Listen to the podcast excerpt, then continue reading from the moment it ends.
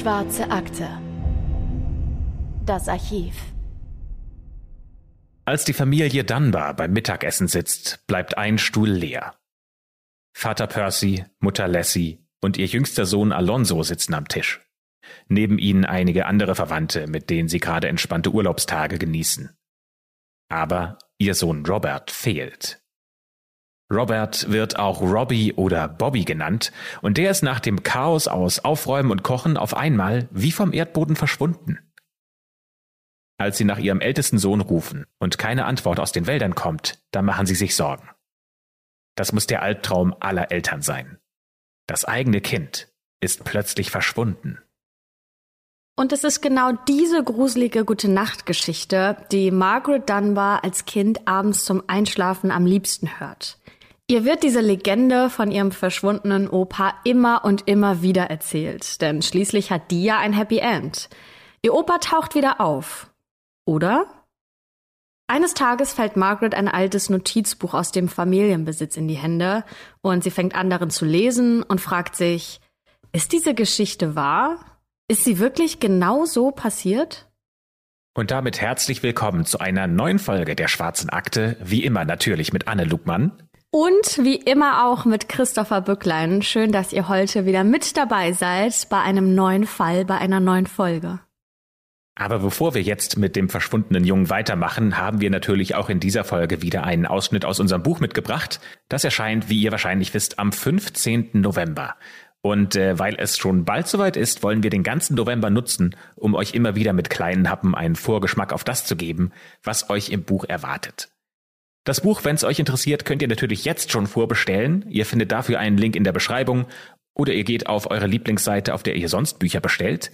Und äh, wenn ihr jetzt sagt, hey, mich interessiert das Buch nicht so, ich würde gerne direkt den Fall hören, in ein bis zwei Minuten machen wir damit weiter.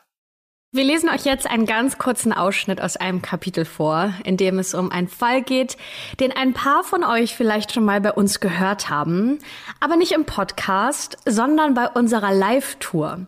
Den haben wir nämlich im Juni auf der Bühne besprochen und darum ist dieser Fall für uns ganz besonders.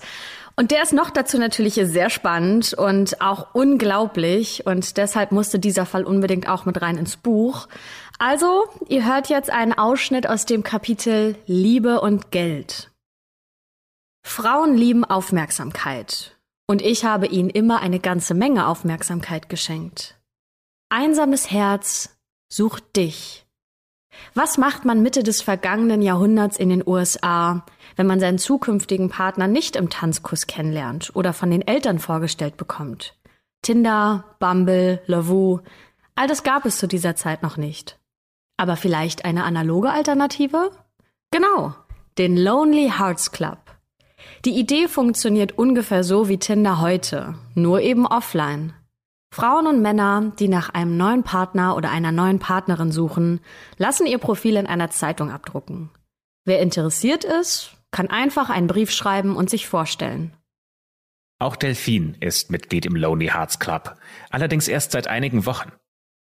1917 geboren ist Delphine gerade Anfang 30 und hat doch schon einen schweren Verlust erlebt.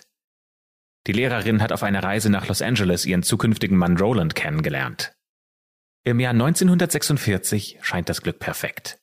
Die erste Tochter der beiden wird geboren, Raynell. Aber nur knapp ein Jahr nach der Geburt des Kindes hat Roland einen schweren Autounfall, bei dem er ums Leben kommt. Nach dem Tod ihres Mannes schwört Delphine sich, dass sie nie wieder heiraten will. Doch Anfang des Jahres 1949 sehnt sie sich nach Nähe. Sie sehnt sich nach Liebe.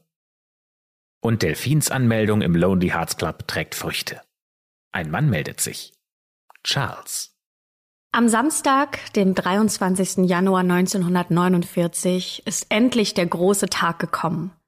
Delphine soll den Mann persönlich kennenlernen, den sie sich als Ersatzvater für Renelle wünscht. Und tatsächlich wird sie mit Charles den Rest ihres Lebens verbringen wobei die ihr verbleibende Zeit allerdings sehr, sehr kurz sein wird. Und das war ein Ausschnitt aus dem Kapitel Liebe und Geld aus unserem Buch Der schwarzen Akte. Wie gesagt, erscheint das am 15. November. Markiert euch das alle groß und fett im Kalender. Und dort lest ihr nicht nur die ganze Geschichte von Delphine und Charles, sondern insgesamt zehn sehr spannende reale Kriminalfälle. Also schaut gerne mal in die Beschreibung der Folge. Da findet ihr natürlich einen Link zum Buch. Aber jetzt widmen wir uns der Geschichte von Robert oder genannt Bobby in der heutigen Folge. Einem Jungen, der einfach so verschwindet und dessen Geschichte zur Familienlegende wird. Margaret Dunbar Cartwright ist die Enkelin von Robert Dunbar, der 1912 in den USA spurlos verschwindet. Die Geschichte, die wir euch heute erzählen, hat nicht nur bei der Familie Dunbar Legendenstatus erreicht. Nein, zwischen den Jahren 1912 und 1914 gibt es auf den Titelseiten der amerikanischen Zeitungen immer wieder Überschriften wie Neues im Fall Dunbar oder Updates über das mysteriöse Kind. Die gute Nachtgeschichte der kleinen Margaret fängt immer gleich an. Mit der Familie Dunbar aus dem Jahr 1912. In diesem Jahr ist Bobby vier Jahre alt und mit seinem jüngeren Bruder und seinen Eltern im Urlaub. Es ist August und die Sommer in ihrer Heimat, in der Stadt Opelousas in Louisiana, die sind kaum zu ertragen. Es ist so heiß und schwül, dass einem die Klamotten an der Haut kleben. Die Dunbars wollen raus aus der kleinen Stadt, um die Hitze am Wasser und unter schattigen Bäumen auszuhalten. Der Swayze Lake liegt rund 40 Kilometer entfernt. Und obwohl er Lake, also See heißt, ist der Swayze Lake laut den Beschreibungen in den Zeitungen aus der damaligen Zeit eher ein dichtes Sumpfgebiet. Außerdem leben dort Alligatoren. Nicht unbedingt ein Traumurlaubsziel, aber die Dunbars kehren dort in einer Hütte ein. Sie sind mit Verwandten dort, einer großen Truppe von insgesamt elf Leuten, und es ist der 23. August 1912. Der vierjährige Bobby hat blondes Haar, blaue Augen und helle Haut mit rosigen Wangen. Er ist barfuß unterwegs, in einem blauen Strampler und mit einem Strohhut auf dem Kopf und plötzlich um die Mittagszeit, als die Familie auf dem Weg zurück zur Hütte ist und dort das Essen vorbereitet, ist Bobby plötzlich verschwunden und wird auch nie wieder gesehen. Bobbys Eltern sind natürlich total verzweifelt und beginnen sofort eine große Suche nach ihm. Und nach nur wenigen Stunden sind hunderte Leute am Swayze Lake und durchkämmen den Sumpf und die dichten Wälder drumherum. Aber sie finden leider keine Spur von Bobby. Die Familie Dunbar kehrt schließlich nur zu dritt nach Hause zurück. Ganze acht Monate leben sie in Ungewissheit. Und wir wollen uns gar nicht vorstellen, wie schlimm das sein muss, nicht zu wissen, was mit dem eigenen Kind passiert ist. Die wissen ja gar nicht, ob er noch lebt, ob ihm vielleicht irgendwas im Sumpf passiert ist.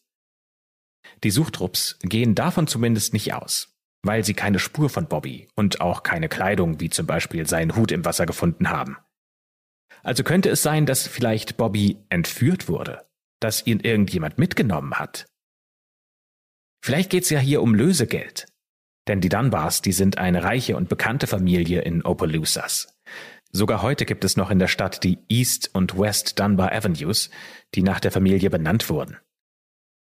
Allerdings hat sich niemand gemeldet, der Geld für Bobby verlangt hat. Niemand hat sich bei den Dunbars gemeldet. Nach acht Monaten gibt es dann aber eine Nachricht aus Columbia in Mississippi. Die Polizei hat nämlich einen Jungen gefunden, auf den die Beschreibung von Bobby passt, und die Familie wagt kaum zu hoffen, fährt aber natürlich sofort nach Columbia, um den Jungen zu identifizieren. Und sie erfahren, dass das Kind bei einem Hausierer aus der Gegend gefunden wurde. Das ist ein Mann, der mit seinem Kutschenwagen durch die Gegend fährt und Arbeit sucht. Und alle fragen sich natürlich, ist dieses Kind wirklich Bobby? Und wenn ja, hat dieser Mann den vier Jahre alten Jungen entführt? Percy und Lassie Dunbar kommen in Columbia an und treffen dort den gefundenen Jungen. Und die können es kaum glauben. Es ist tatsächlich Bobby. Es ist ihr Sohn. Was für ein krasses Happy End nach acht Monaten Ungewissheit. Die Dunbars bringen Bobby nach Hause, wo er mit einem Feuerwehrauto durch die Straßen gefahren wird und hunderten Menschen zujubelt, die ihn zu Hause willkommen heißen. Dort spielt sogar eine Band, Fotografen schießen Bilder und Journalisten machen sich Notizen. Und diese Geschichte, die landet auf jeder Titelseite. Aber nur kurz darauf wird in einer Zeitung eine neue Story abgedruckt. Dort sagt nämlich eine Frau, dass der gefundene Junge nicht Bobby Dunbar wäre, sondern ihr eigener Sohn. Diese Mutter hat nämlich auch ihr Kind verloren. Und jetzt gibt es ein großes Hin und Her, bis in einem Prozess entschieden wird, ob der Junge zu den Dunbars gehört oder zu der Frau, die gesagt hat, das ist mein Kind. Und das Ergebnis ist, dieser Junge ist Bobby Dunbar und niemand anderes. Niemand soll jetzt Bobby ein zweites Mal stehlen können. Und so, als würde jemand versuchen, ihren Opa ein zweites Mal zu stehlen, hat es sich für Margaret Dunbar Cutright, der Enkelin von Bobby, zumindest angefühlt. Das beschreibt sie so in ihrem Buch und natürlich haben wir euch das auch an den Shownotes verlinkt, falls euch das interessiert. Denn sie und ihre Familie und auch viele andere Leute, die in der Geschichte noch eine große Rolle spielen werden, die haben auch in einer Radiodoku von dem Fall erzählt. Und deswegen können wir euch heute auch so detailreich berichten, was wirklich vor über 100 Jahren passiert ist. Und wir haben auch zusammen mit dem Team die Zeitungsarchive gewälzt, um zu schauen, ob Margarets gute Nachtgeschichte wirklich wahr sein kann. Es ist tatsächlich so. Diese Geschichte ist wahr. Es gibt Artikel über die Suche nach Bobby Dunbar. Taucher und Suchhunde sind im August 1912 am Swayze Lake unterwegs. Mehr als 150 Leute durchsuchen den Sumpf. Es gibt Artikel, in denen Zeugen sagen, dass sie den vermissten Jungen gesehen hätten. Und die Familie Dunbar lobt sogar eine Belohnung aus. Die würden 1000 Dollar zahlen und keine Fragen stellen, wenn Bobby unversehrt nach Hause kommt. So steht es in der Times Democrat am 30. August 1912. Und diese 1000 Dollar aus dem Jahr 1912, das ist ganz schön viel Geld. Heute wären das nämlich stattliche 30.000 Euro. Die Suche nach Bobby ist laut den Zeitungsartikeln von damals riesig. Es gab sogar mehrere Festnahmen von Menschen, bei denen man vermutet hat, dass sie vielleicht Bobby entführt hätten. Ein Mann zum Beispiel ist mit seinem kleinen Kind unterwegs und wird einen ganzen Tag lang festgehalten, bis geklärt wird, dass dieses Kind tatsächlich sein Sohn John ist. Oder auch zwei Tramper kommen ins Gefängnis, weil sie von einem Häftling beschuldigt werden. Sie sollen Bobby entführt haben. Aber wie sich schnell herausstellt, alle Theorien und alle Verdächtigungen, die bis dahin getätigt wurden, sind falsch. Es gibt einen Artikel vom 19. Dezember 1912 und der beschreibt die Situation ziemlich treffend. Der Titel dieses Artikels lautet Angst weiterzufahren. Ein gewisser J.E. Hammonds ist mit seinem Sohn auf dem Weg in seine Heimat und wird mehrmals angehalten, weil er als Mann allein mit einem Kind unterwegs ist. Zitat Hammonds wird an und festgehalten, weil er verdächtigt wird, das Dunbar-Kind entführt zu haben. Nachdem er verhört wurde, dürfen er und sein Sohn weiterfahren. Sie kommen letzte Nacht in einem Hotel an. Personen, die sie dort sehen, bemerken die Ähnlichkeit des Jungen mit dem kleinen Robert Dunbar und rufen die Polizei. Und was dieses Zitat aussagen soll und zeigt, ist, dass 1912 plötzlich scheinbar jeder Junge im passenden Alter der verschwundene Bobby Dunbar zu sein scheint. Ja, für die Eltern von Bobby muss das echt schlimm gewesen sein, denn die haben doch auch immer wieder Hoffnung gehabt, dass ihr Sohn gefunden wird oder dass ein möglicher Täter festgenommen wird. Als dann diese Nachricht aus Columbia in Mississippi bei ihnen ankommt, da haben sie auch Angst, dass das nicht der echte Bobby ist, den sie identifizieren sollen. Das berichten viele Zeitungen. Aber es steht auch in vielen Zeitungen, dass der Junge dann identifiziert wurde und mit den Eltern auf dem Weg nach Hause ist, wo mehr als 3000 Menschen am Haus und am Bahnhof auf die Familie warten. In der Zeitung Times Democrat auf der Titelseite im April 1913 sind mehrere riesige Fotos von Menschen abgedruckt, die dem Jungen zuwinken und jubeln. Und unter einem der Bilder steht Feier vor dem geschmückten Dunbar-Haus. Eine Menschenmenge am Bahnhof, als der Zug ankommt und das Feuerwehrauto, mit dem der Junge nach Hause gefahren worden ist. Also hat es tatsächlich dieses Spektakel gegeben. Auch die Frau, die kurz danach auftaucht und Bobby für ihren eigenen verschwundenen Sohn hält, die gibt Interviews in der Zeitung und kommt auch bei dem Prozess zu Wort. Der Hausierer, der mit dem Jungen unterwegs war, der wird zu lebenslanger Haft verurteilt, denn dem Gericht reicht es anscheinend als Beweis für eine Entführung, dass der Junge bei ihm gefunden wurde. Laut den Artikeln irrt sich die andere Mutter, denn es ist nicht ihr Sohn. Bobby Dunbar ist und bleibt also Bobby Dunbar. Er lebt in Opelousas und wächst dort zu einem jungen Mann heran und er verliebt sich mit 18 Jahren in ein Mädchen. Er heiratet sie später und gemeinsam bekommen sie vier Kinder. Und seine Kinder wiederum bekommen eigene Kinder. Bobby stirbt dann im Jahr 1966 mit 58 Jahren. Und seine kleine, schon oft von uns heute erwähnte Enkelin Margaret, die hört die Geschichte ihres berühmten Opas von ihrer Großmutter. Die andere Frau in der Geschichte und der Entführer sind für Margaret nie mehr als die Bösen in der Familienlegende. Zumindest bis zu einem Tag im Jahr 1999. Mittlerweile sind 87 Jahre vergangen, seit Bobby verschwunden und wieder aufgetaucht ist. Und seit 33 Jahren ist Bobby tot. In diesem Jahr gibt Margarets Vater, also der Sohn von Bobby, ihr ein altes Notizbuch, das der Urgroßmutter gehört haben soll, also der Mutter von Bobby. In diesem Notizbuch sind Dutzende Fotos, Briefe, Notizen und Artikel über das Verschwinden des Jungen gesammelt, insgesamt über 400 Stück. Margaret erzählt in einer Folge von der Radiodoku This American Life mit dem Titel The Ghost of Bobby Dunbar später, dass ihr eigener Vater ihr dieses Notizbuch geschenkt hätte, weil sie sich schon immer für die Geschichte seines Vaters, also ihres Opas, sprich Bobby, interessiert hätte. Und das ist der Moment, der diese Geschichte rund um Bobby und auch das Schicksal der Familie Dunbar für immer verändern wird. Margaret ist 1999 aber längst kein kleines Kind mehr, sondern sie ist erwachsen und selbst schon Mutter von Kindern. Ihr Mann arbeitet unter der Woche und ist nur an den Wochenenden zu Hause.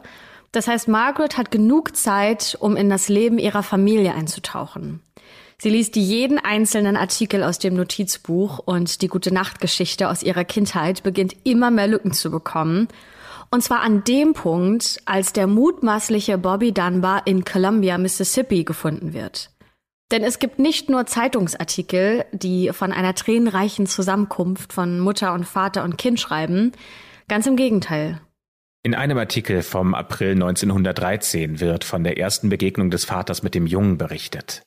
Und dort steht, dass der Junge seinen Vater Percy Dunbar überhaupt nicht erkennt. Mutter Lassie kommt erst nach ihrem Ehemann in Columbia am Bahnhof an und ein Reporter beschreibt, wie Mutter und Vater dort aufeinandertreffen. Wie Percy seiner Frau sagt, dass der Junge genauso aussieht wie Bobby und wahrscheinlich nur Angst hatte und ihn deshalb nicht erkannt hätte. Aber Mutter Lassie, die scheint aufgelöst zu sein. Sie sagt, ich kann nicht verstehen, warum er dich nicht beim ersten Anblick erkannt hat. Der Vater versucht sie zu beruhigen. Der Junge wäre dreckig, etwas größer und nicht so pummelig wie vorher, und bestimmt wäre er schlecht behandelt worden und hätte dadurch wahrscheinlich seine Erinnerung verloren. Worauf dann Mutter Lassie sagt, wenn mein Mann sagt, dass er es ist, dann muss es so sein. Aber der Vater sagt, nur wenn auch meine Frau das Kind identifiziert, dann nehmen wir den Jungen mit nach Hause.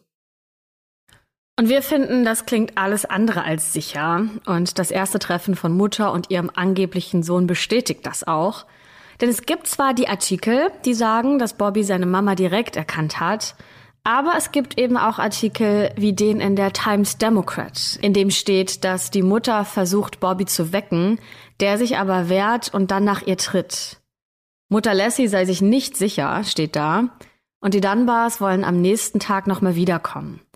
Also so wirklich überzeugend ist das alles noch nicht. Und Margaret, die Enkelin, die in der Geschichte ihres Opas recherchiert, die findet auch ähnliche Artikel und die gleichen Unstimmigkeiten. Es gibt zum Beispiel einen Bericht mit der Überschrift Mutter wird bewusstlos, als sie entführtes Kind ansieht. Und dieser Bericht erzählt, wie Bobby mit einem Aufschrei auf seine Mutter zuläuft und sie erkennt, wohingegen der Artikel mit der Überschrift Mrs. Dunbar ist sich nicht sicher, ob der vermisste Junge ihr Sohn ist. Folgendes schreibt, Zitat, Als der Junge aufwachte, fing er an zu weinen. Mrs. Dunbar blickte ihn im Schein der rauchigen Öllampe an und fiel mit einem Keuchen zurück. Sie sagt, ich weiß es nicht, ich bin mir nicht sicher. Am nächsten Tag kommen die Dunbars wieder. Der Junge wird gebadet und ganz genau unter die Lupe genommen. Um sicherzugehen, dass er es wirklich ist, wird er auf Muttermale und Narben untersucht und muss einige Untersuchungen über sich ergehen lassen. Für das Kind muss die Situation natürlich auch total verstörend sein. Er wird ja quasi vorgeführt und dann genau untersucht. Mal ganz zu schweigen davon, dass er vielleicht sogar vorher entführt wurde. Und bei allem, was dieses Kind durchgemacht hat und auch später noch durchmachen wird, hat dessen Sohn, Bobby Dunbar Jr., später wirklich etwas Treffendes gesagt. In der Episode der Radioserie The American Life, die wir schon zitiert haben, sagt er nämlich, ich glaube, mein Papa hätte jeden Grund, ein Alkoholiker zu werden oder einer, der seine Kinder missbraucht, ein Schurke. Er hatte eine schreckliche, traumatische Kindheit. Aber er hat meine Mutter ausgewählt und sich entschieden, ein Familienmann zu werden. An jenem Tag sind sich die Dunbars also sicher, dass das verlorene Kind ihr Sohn Bobby ist. Und trotzdem bleibt da ein komisches Gefühl bei Enkelin Margaret, als sie diese ganzen unterschiedlichen Artikel liest. Sie fängt an, ihre Recherchen noch auszuweiten, und zwar so weit, dass sie von ihrem Mann zum Geburtstag eine Karte für die Library of Congress bekommt. Das ist die Forschungsbibliothek der USA. Und Margaret fährt dahin und wälzt Bücher und kämpft sich durch Archive und ist sogar am Gericht, um sich offizielle Akten zu besorgen. Die gute Nachtgeschichte aus ihrer Kindheit hat auf jeden Fall Risse bekommen. Aber nicht nur das, denn die bösen Charaktere, wie Christopher sie ja vorhin beschrieben hat, die andere Frau, die Bobby für ihren Sohn hält und der angebliche Entführer, die bekommen plötzlich einen Namen und auch ein Gesicht. Und eine eigene Geschichte, die so überhaupt nicht zu der Legende passt, die sich die Dunbar-Familie seit Jahrzehnten erzählt. Der Hausierer, bei dem der Junge gefunden wird, heißt William. Aus seiner Perspektive sieht die Geschichte ganz anders aus. Er erzählt seine Version schon seitdem er von der Polizei angehalten und festgenommen wurde. In einem Zeitungsartikel steht, dass William sagt, er wäre mit dem Jungen einer Frau durch die Gegend gefahren, die für seine Eltern arbeitet. In dem Artikel steht sogar, dass es das uneheliche Kind seines Bruders wäre. Aber das sagt William zumindest in der offiziellen Aussage bei der Polizei nicht. Trotzdem, William sagt, dass er schon seit Februar 1912 mit diesem Jungen unterwegs wäre. Und das ist ja einige Monate bevor Bobby überhaupt verschwunden ist. Und William geht sogar einen Schritt weiter. Er sagt, er kann das beweisen. Bei der Polizei sagt er aus, dass er in der Zeit oft in Poplarville in Mississippi war und die Leute dort ihn und den Jungen kennen.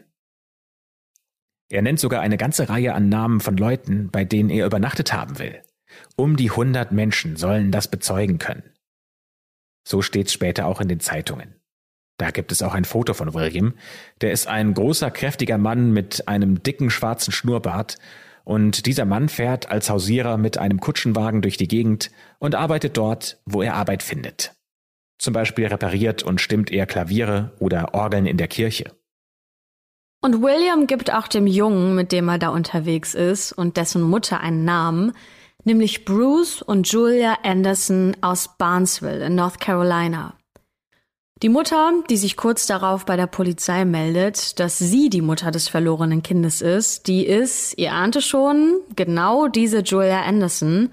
Also fassen wir an der Stelle mal ganz kurz zusammen. William, der angebliche Entführer, der Hausierer, der will schon seit Monaten mit dem Jungen unterwegs sein.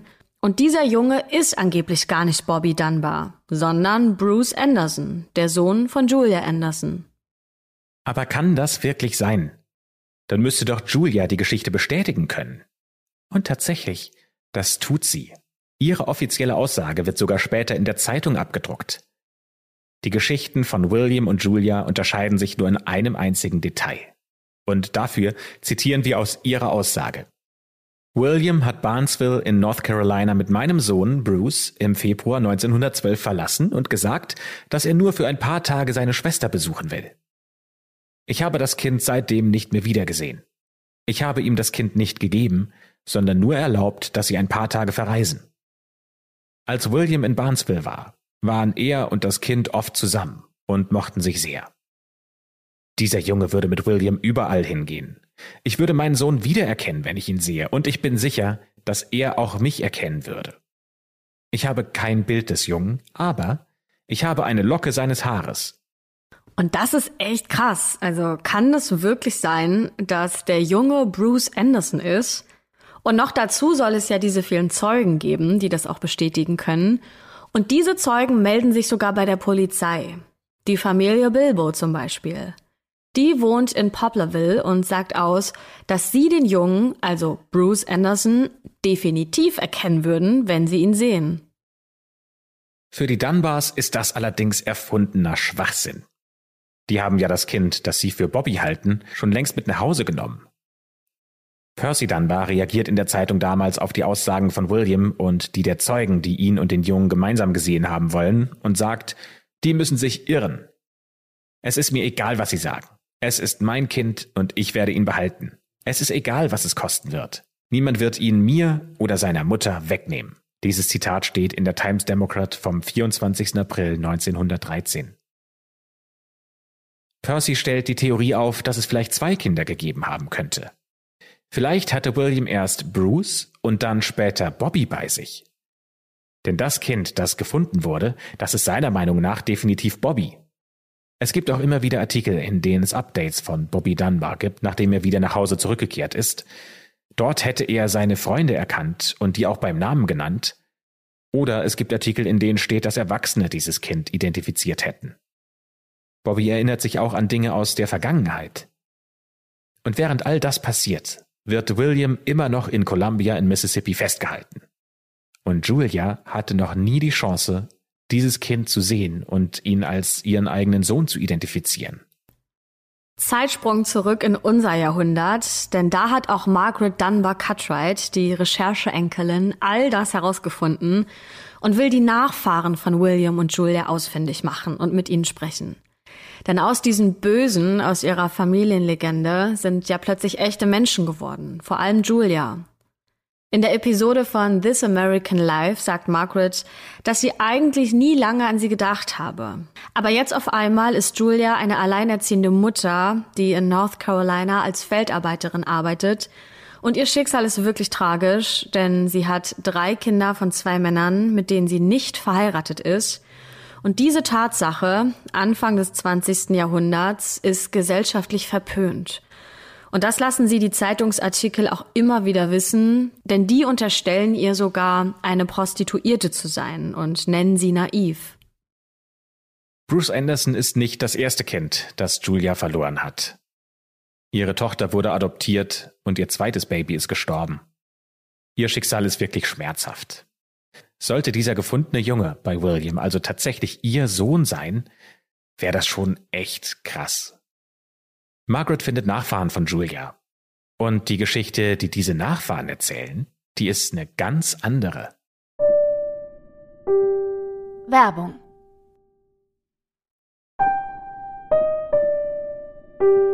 Werbung Ende. Hier ist die Geschichte des verschwundenen Kindes aus der Sicht von Julia und ihren Nachfahren.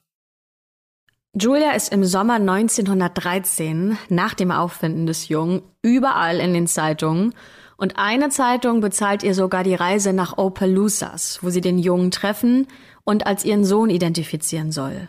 Von selbst hätte sich Julia diese Reise nämlich nicht leisten können und die Familie Dunbar weiß, dass Julia in ihre Stadt kommt.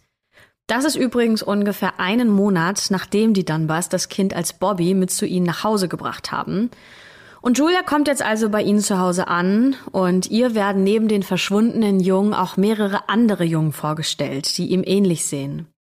Julia soll jetzt unter den vielen Jungen ihren Sohn erkennen, aber auch Julia, wie schon Bobbys Mutter Lassie, die ist sich nicht sicher. Auch der Junge, um den es geht, zeigt überhaupt keine Reaktion, als er Julia sieht, und deswegen möchte sie am nächsten Tag nochmal wiederkommen. Und genau wie Lassie Dunbar auch, darf Julia den Jungen am Tag darauf nochmal besuchen und eben genauer anschauen. Und danach sagt sie, dass es sich bei dem wiedergefundenen Jungen auf jeden Fall um ihren Sohn Bruce handeln muss. Und an der Stelle müsste sich doch eigentlich alles ändern, haben wir uns gedacht. Aber jetzt kommt's. Die Zeitungen berichten ab diesem Zeitpunkt darüber, dass Julia ihr Kind nicht erkannt hätte. Und wie krass das in den Medien dargestellt wurde, wird in einem Artikel vom New Orleans Item ganz deutlich. Dort steht, sie hat ihren Sohn seit Februar 1912 nicht mehr gesehen und sie hat ihn vergessen. Tiere vergessen nichts. Aber diese grobe Frau vom Land, mehrfache Mutter, hat's vergessen. Sie hat sich wenig um ihre Kinder gekümmert. Kinder sind die einzigen bedauerlichen Dinge in ihrem Leben. Sie hat keine wahre Mutterliebe. Da wird schon mit ganz schön harten Bandagen gekämpft. Und diese Zeitungen urteilen über die mittellose Julia ganz anders als über die steinreiche Leslie Dunbar, die ja das Kind nicht direkt als ihren Sohn Bobby erkannt hat. Aber Julia hat kein Geld, um sich dagegen zu wehren. Die kann sich keinen Anwalt leisten. Das Einzige, was sie tun kann, ist nach Hause zurückzufahren. Und vermutlich hat sie dabei den Gedanken im Hinterkopf, dass sie ihren eigenen Sohn jetzt bei Fremden zurücklassen muss. Bevor wir euch jetzt erzählen, was aus Julia überhaupt geworden ist und ob sie bei dem Prozess gegen William dabei war, wollen wir euch noch vorher erzählen, was mit ihm, mit William passiert ist.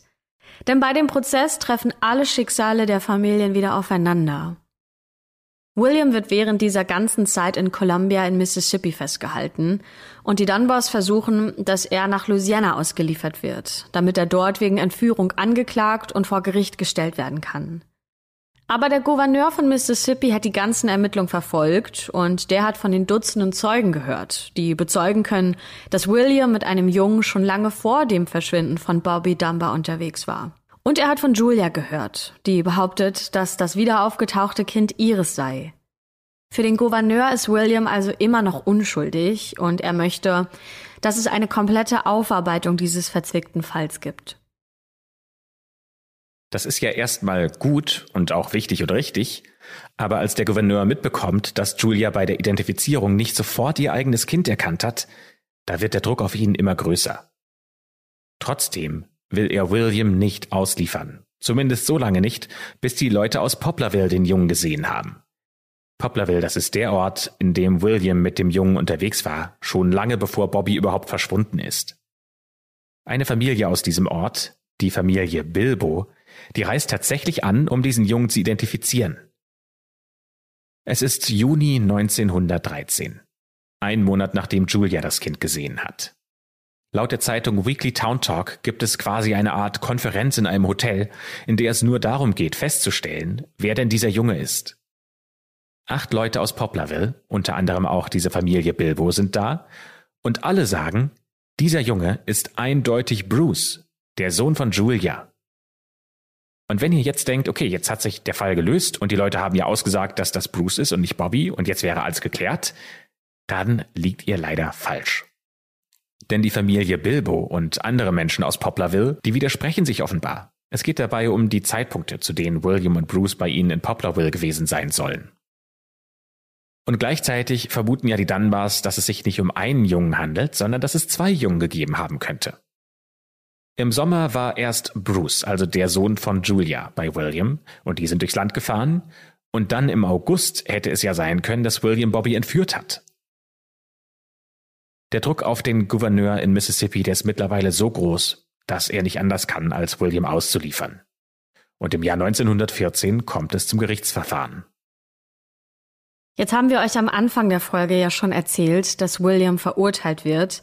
Was ihr aber noch nicht wisst, ist, dass der Anwalt von William danach gegen das Urteil vorgeht und sogar Erfolg hat. Es muss ein neues Verfahren geben, urteilt der Richter.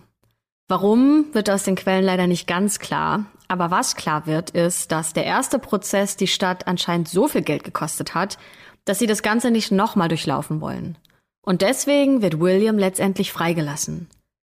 Und als wir gesehen haben, was in den Akten des Prozesses so alles drinsteht, da haben wir uns ernsthaft gefragt, wie ein Gericht William zu lebenslanger Haft verurteilen konnte. Und Margaret, Bobbys Enkelin, die bis dahin nicht gezweifelt hat, dass ihr Opa auch wirklich Bobby Dunbar ist, die kommt zum gleichen Ergebnis. Die Zeugen aus Poplarville, dem Ort, in dem Bruce und William gewesen sein sollen, die sagen alle aus in diesem Prozess. Es gibt Dutzende eidesstattliche Erklärungen. Da ist Jefta Bilbo, die sagt, ich habe den Jungen mit William am 19. Juli gesehen. Oder auch Charles Milley, der sagt, William und dieser Junge waren an meinem Haus vor dem dritten Sonntag im Juli. Oder Alan Goldman sagt aus, dieser Junge und William waren bei mir Ende Juli oder Anfang August. Und auch Julia sagt aus. Sie sagt, es wäre ihr Kind. Insgesamt gibt es 400 Seiten mit Beweisen und Indizien, die alle für Julia und Bruce und gegen die Dunbars und Bobby sprechen. Es gibt auch noch einen anonymen Brief, der das nochmal auf den Punkt bringt. Und dieser Brief ist unterzeichnet von einer christlichen Frau. Ich lese euch mal ein bisschen was vor aus diesem Brief. Diese Sache beschäftigt mich und im Namen von Gerechtigkeit muss ich Ihnen einfach schreiben. Ich glaube, dass die Dunbars Bruce haben und nicht ihren Sohn. Wenn es ihr Kind ist, warum sind sie so verängstigt, dass jemand ihn sehen oder privat interviewen darf? Wenn es ihr Kind wäre, glauben Sie, dass es nach acht Monaten so verändert wäre, dass sie ihn nur anhand seiner Muttermale und Namen erkennen würde? Es ist eine Farce. Wenn die Dunbars ihr Kind nach nur acht Monaten nicht erkennen, dann kennen sie ihn gar nicht. Und das Ganze geht jetzt noch sechs Seiten so weiter. Ein Argument nach dem anderen sieht dann auch bei Bobbys Enkelin Margaret Zweifel. Und mittlerweile hat sie sogar jahrelang recherchiert und sich ganz intensiv damit auseinandergesetzt. 1999 hatte sie ja von ihrem Vater das Notizbuch bekommen und jetzt ist es schon 2003, also vier Jahre später und über 1200 Artikel hat sie gelesen und aus Zeitungen abgetippt. Und eine so große Recherche bekommt natürlich auch Aufmerksamkeit, denn Margaret hält sogar Vorträge. Und auch ein Journalist wird auf Margaret aufmerksam, denn die Geschichte wäre ja ein wirklicher Knaller, wenn Bobby Dunbar nämlich gar nicht Bobby Dunbar ist. Es gäbe ja eine einfache Möglichkeit, das rauszufinden, und das schlägt der Journalist auch Margaret und ihrem Vater vor, nämlich einen DNA-Test zu machen. Es gibt ja die Nachfahren von Bobby und auch die Nachfahren von Alonso Dunbar, also Bobbys Bruder. Und wenn die DNA dieser Nachfahren zusammenpassen, dann wäre doch bewiesen, dass der Junge von damals wirklich Bobby Dunbar ist. Die Familie hat das ja nie in Frage gestellt. Deswegen war ein DNA-Test auch all die Jahre nie im Gespräch. Aber jetzt? Margaret und ihr Vater, Bob Dunbar Jr., sprechen über diesen Fall. Und sie fragen einen Sohn von Alonso, ob er als Nachfahre der anderen Dunbar-Linie mitmachen würde. Er und Bobbys Sohn, die sollten den Test machen. Dieser Vorschlag kommt in der Dunbar-Familie allerdings nicht gut an. Bob Dunbar Jr. muss sich dafür rechtfertigen und schreibt einen Brief an die Verwandten. Darin schreibt er, Papa hatte damals keine Wissenschaft, keine DNA, um die Entscheidung des Gerichts zu bestätigen, als er jung war. Ich glaube, es ist meine Pflicht, das zu machen, bevor ich gehe. Er fühlt sich also verantwortlich dafür und er will es natürlich auch wissen. Zu dieser Zeit ist Bob Dunbar übrigens schon sehr alt und liegt mit Herzproblemen im Krankenhaus. Die Familie macht jetzt also einen Deal. Sie lassen den Test machen, aber schauen sich das Ergebnis nur an, wenn alle in der Familie damit einverstanden sind. Und dann vergehen erstmal Wochen. Margaret erzählt in der Episode von This American Life, der Radiodoku, wie sie bei dem Labor angerufen hat, um zu hören, ob schon ein Ergebnis vorliegt. Und dann, haltet euch fest, das Testergebnis liegt nicht nur schon vor, nein, denn der Assistent, der hat Margaret am Telefon auch noch direkt das Testergebnis verraten. Und damit ist der Familiendeal natürlich hinfällig, weil Margaret das jetzt schon weiß und die rast mit dem Ergebnis sofort ins Krankenhaus zu ihrem Vater und erzählt es ihm. Und das trifft den Senior hart, denn Bobby Dunbar, sein Vater, der Opa von Margaret, ist nicht Bobby Dunbar. Die DNA-Proben der beiden Nachfahren haben keine Übereinstimmung und das ist wirklich ein riesengroßer Schock für die beiden, die immer noch überzeugt waren, dass Bobby, der Opa und der Vater, auch wirklich Bobby ist. Aber das Ergebnis verändert nicht nur die Familie Dunbar, die seitdem übrigens gespalten ist, denn nachdem ein Journalist involviert ist, wird aus der Geschichte im Jahr 2004 ein großer Artikel, der in den USA durch die Decke geht. Und viele in der Dunbar-Familie sind ziemlich sauer auf Margaret, die die Geschichte ja erst aufgewühlt hat und uns Rollen gebracht hat. Und viele machen ihr deswegen Vorwürfe. Einige glauben ihr auch einfach nicht, erzählt Margaret später. Auch die gesamte Familiengeschichte landet in der Presse. Und das ist jetzt nicht mehr das Abenteuer und eine gute Nachtgeschichte mit Happy End, sondern da geht es ja auch um fundamentale Fragen, die man sich selbst stellt. Wer bin ich eigentlich und von wem stamme ich ab?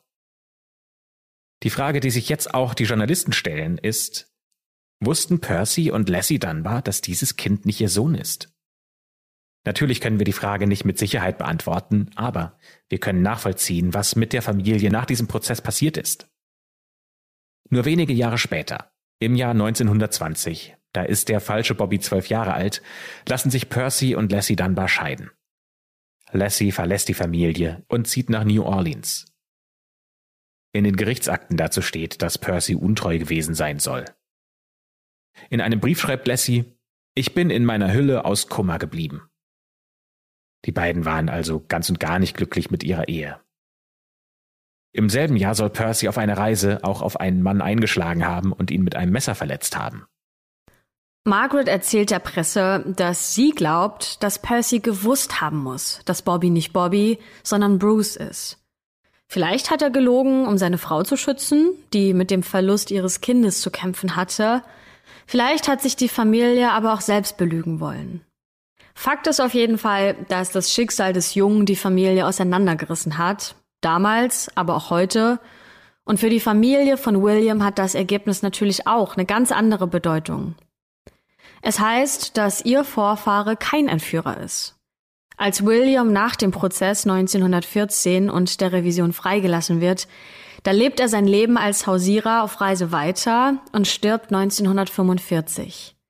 Die Enkel seines Bruders erzählen, dass William die Familie immer mal wieder besuchen kam und dabei hätte er sehr oft von seiner Unschuld gesprochen. Auch für die Nachfahren von Julia verändert sich mit dem DNA-Ergebnis alles.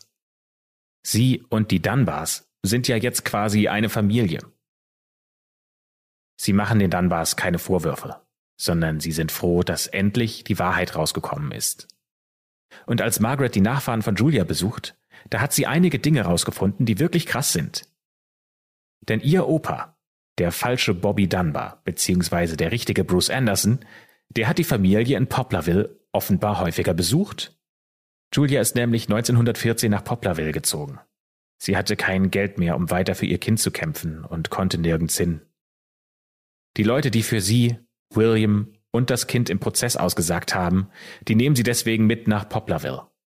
Dort hat sie geheiratet und sieben weitere Kinder bekommen. Und die erzählen Anfang der 2000er Jahre, was mit ihrer Mutter dann passiert ist. Julia liest ihren Kindern und Enkeln oft aus der Bibel vor, denn sie ist eine gläubige Christin und geht mit ihnen in die Kirche, die sie selbst für die Gemeinde mitgegründet hat. Sie arbeitet als Krankenschwester und Hebamme und kann so für ihre Familie sorgen und lebt ein gutes und glückliches Leben. Allerdings ohne ihren Sohn Bruce, von dem sie laut ihren Nachfahren immer und immer wieder erzählt hat. Und dann erinnert sich Julias Sohn Hollis an eine ganz bestimmte Begegnung. Zu der Zeit war er 20 Jahre alt und hat gerade in einem Laden in Poplarville gearbeitet, als ein Mann auf ihn zukommt, den er noch nie zuvor gesehen hat. Die beiden unterhalten sich, bis der Mann ihm sagt, dass sein Name Bobby Dunbar ist. Hollis ist zuerst verwirrt, aber sie sprechen weiter miteinander, bis er weiterarbeiten und Bobby gehen muss. Später erzählt Hollis in der This American Life Episode, dass er seitdem bereut, nichts gemacht zu haben in der Situation. Er kannte ja die Geschichte und wusste, dass seine Mutter seit Jahren nach Bobby suchte, aber der Moment war einfach so verstrichen. Ja, das ist krass, oder? Wusste Bobby also, dass er nicht Bobby ist? Es gibt noch eine andere Begegnung, die Julias Tochter Jewel hatte. Die wird bei der Arbeit von einem Mann angesprochen, der sich mit ihr etwa eine Stunde lang unterhält, aber seinen Namen nicht sagt. Sie glaubt, das war Bobby Dunbar. Das können jetzt natürlich nur Zufälle sein, aber, und jetzt wird's richtig abgefahren, Margaret erzählt diese Geschichten ihrer Familie. Und ihr Onkel kann sich an eine Reise erinnern. Er war ungefähr 13 Jahre alt, als er mit seinem Vater von einer Hochzeit nach Hause gefahren ist, und auf dieser Reise sind sie durch Mississippi und Poplarville gefahren. Und dort hätte Bobby gesagt, hier, das sind die Leute, von denen sie mich abgeholt haben. Die Familie hält sogar an, geht in ein Geschäft und unterhält sich eine halbe Stunde dort und fährt weiter.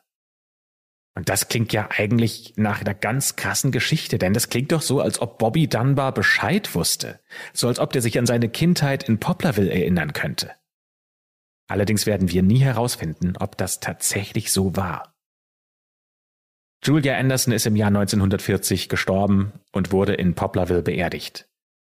Ihr Sohn, der jetzt also als Bobby Dunbar in Opelousas lebt, stirbt im Jahr 1966 und hinterlässt vier Kinder. Und genauso wie ihr wahrscheinlich euch gerade fragt, haben wir uns auch gefragt, wenn Bobby Dunbar eigentlich Bruce Anderson war, was ist dann mit dem echten Bobby Dunbar passiert, der ja 1912 am Swayze Lake verschwunden ist? Ja, das weiß bis heute niemand. Und Bobby selbst wäre mittlerweile über 100 Jahre alt, also ja, mit sehr großer Wahrscheinlichkeit tot, den kann niemand mehr fragen. Margaret jedenfalls hat dazu eine ganz eigene Theorie aufgestellt, denn sie vermutet, dass der echte Bobby damals wahrscheinlich in den Swayze Lake gefallen und von Alligatoren gefressen wurde. Also für sie ist das das wahrscheinlichste Szenario. Das haben die Suchtrupps ja damals ausgeschlossen, weil zum Beispiel keine Kleidung von Bobby oder auch sein Strohhut nirgends aufgetaucht sind. Aber möglich ist es ja irgendwie doch. Was aus dem echten Bobby Dunbar geworden ist, das werden wir wohl nie erfahren. Interessant ist jedenfalls, dass der Mann, der als Bobby Dunbar gelebt hat, später noch ein Interview gegeben hat, und zwar im Jahr 1932. Da ist er 24 Jahre alt und wird gebeten, auf seine Entführung zurückzublicken.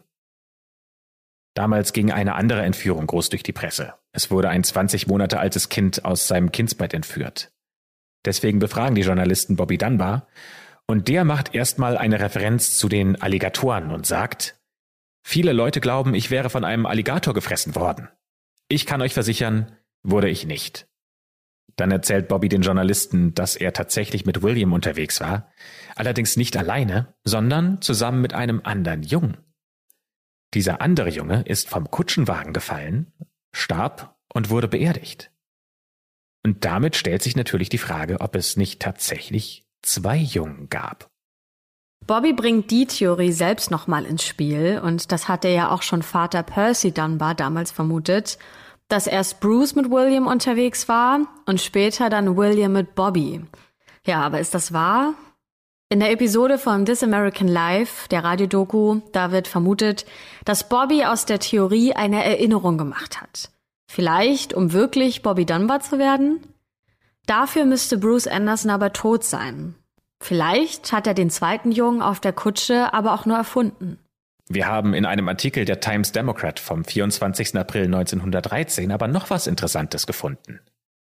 Dort spricht ein Pfarrer, dass er im Gefängnis zusammen mit William gebetet und geredet hätte, und das war kurz nachdem die Dunbars den Jungen als ihren Sohn Bobby identifiziert haben.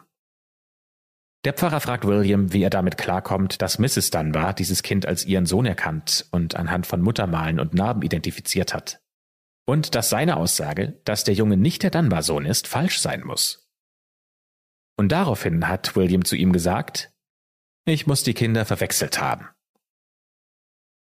Der Pfarrer fragt, was er damit meint, aber William schweigt.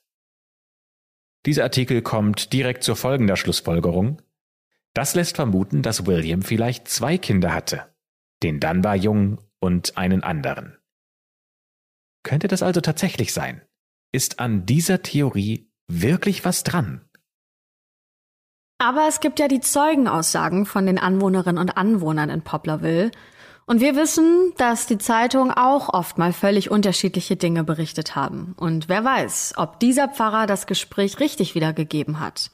Aber komisch ist das alles schon, oder? In dieser Geschichte wurden drei Familien auseinandergerissen.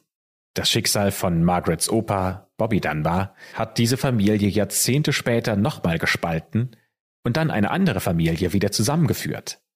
Für die Nachfahren von Julia und Walter sind das DNA-Ergebnis von 2004 und Margarets Recherchen ein Aufatmen in einer langen Geschichte voller Lügen, Vermutungen und Gerüchte. Aber die wirklich Leidtragenden in dieser Geschichte sind die beiden Jungen, Bobby und Bruce. Was wurde aus dem richtigen Bobby Dunbar? Bruce Anderson hatte dessen Leben gelebt und wurde trotz allem, was ihm widerfahren ist, ein guter Familienvater. Ja, was ist eure Meinung zur heutigen Folge? Was denkt ihr darüber? Wenn ihr solche Art von Fälle gerne mögt, also vermissten Fälle, wenn ihr euch gerne damit beschäftigt, dann können wir euch auf jeden Fall noch Folge 19 unseres zweiten Podcasts Schwarze Akte Mystery empfehlen. Den gibt's auf Podimo, denn dort geht es um das Schicksal von Walter Collins. Walter Collins ist ein Junge, der auf dem Weg ins Kino verschwindet. Und seine verzweifelte Mutter war so froh, als die Polizei ihr das Kind wiedergebracht hat. Aber auch da ist man sich nicht so ganz sicher, ob die Polizei ihr wirklich das richtige Kind wiedergebracht hat. Ihr seht also, dass solche Verwechslungen nach einem Verschwinden kein Einzelfall sind, also dass das tatsächlich schon öfter vorgekommen ist. Wir würden uns natürlich noch mehr freuen, wenn ihr nächste Woche Dienstag wieder mit dabei seid, wenn wir eine neue schwarze Akte für euch öffnen. Aber ich würde sagen, wir haben für heute genug geredet und schließen die schwarze Akte. Macht's gut, bis nächste Woche.